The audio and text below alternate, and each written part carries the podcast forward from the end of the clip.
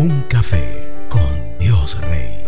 Reflexiones para cada día. Eclesiastés 3:11 dice, todo lo hizo hermoso en su tiempo y ha puesto eternidad en el corazón de ellos, sin que alcance el hombre a entender la obra que ha hecho Dios desde el principio hasta el fin. La pregunta es, ¿usas reloj?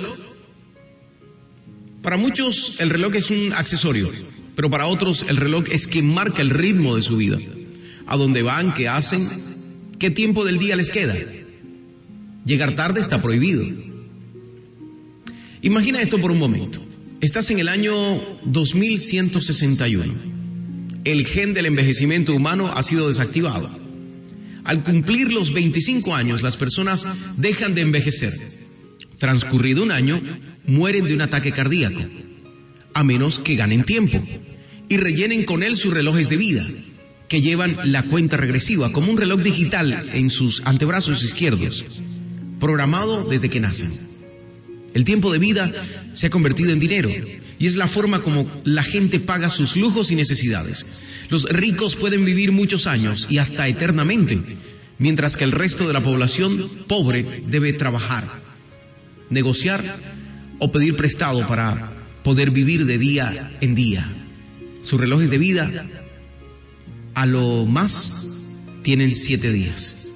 Cada persona vive en una zona horaria distinta en función del estatus social.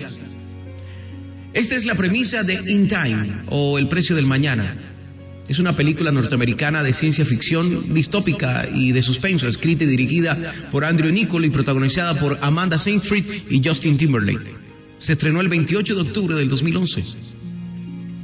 Aunque la crítica le dio durísimo recibiendo la calificación en, eh, Rotten Tomatoes de 39%, donde los especialistas han dado a la película críticas positivas con un promedio de 5.2 de 10.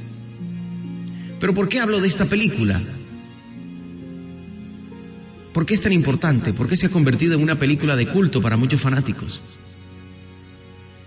Porque han visto en la premisa una posibilidad de entender el correr de nuestra afanosa vida actual y hacia dónde estamos viajando. Hace algunos días perdió la vida el eh, basquetbolista Kobe Bryant. Viajaba en su helicóptero privado, aunque es una cuestión de dinero y lujo, también el trágico hecho se trata de tiempo. Tiempo que la gente adinerada siempre trata de comprar con los lujos que pueden darse. Muchos actores y actrices viajan en sus propios aviones para evitar las congestiones y por cuestión de popularidad. Pero no está mal comprarse un poco de tiempo. Para eso se hizo el dinero pero estamos cada vez más encadenados al reloj. En la cinta protagonizada por Will Salas, él es cuestionado al inicio de la cinta con una pregunta interesante. Dice, si tuvieras todo el tiempo del mundo en ese reloj, ¿qué harías? La respuesta del muchacho es bastante interesante y clara. Él responde, dejaría de mirarlo. ¿Cuándo dejaste de mirar el reloj? ¿Serías feliz si supieras que tu vida se está acabando? ¿Eres consciente de ello? ¿Cómo usas el tiempo en el día? ¿Sabes qué dice Dios del tiempo? Déjame decirte una mala noticia, tu tiempo se está acabando. Debes dar gracias porque abriste los ojos esta mañana. Y debes entender que cuando el tiempo de estar en esta tierra termine, Dios estará esperándote para la eternidad. Pero si no preparas tu espíritu para ello, obrando conforme a lo que el mismo espíritu te pide, perderás más de lo que has tratado de ganar en esta tierra, explotando el tiempo para hacer dinero, para esconderte detrás de una botella de alcohol o detrás de relaciones equivocadas. Cuida tu tiempo en esta tierra, recibe instrucción, cumple tu propósito y vive libre. El dinero siempre será escaso aunque lo administres bien, pero va y viene mientras que el tiempo va en un solo sentido. No lo pierdas, no lo botes, no lo tires. Efesios 5, 15 al 16 dice, mirad pues con diligencia cómo andáis, no como necios, sino como sabios, aprovechando bien el tiempo, porque los días son malos. Salmo 39, 4 al 5 dice, Hazme saber, Señor, el límite de mis días y el tiempo que me queda por vivir. Hazme saber lo efímero que soy. Muy breve es la vida que me has dado. Ante ti mis años no son nada. Un soplo nada más es el mortal. Selah.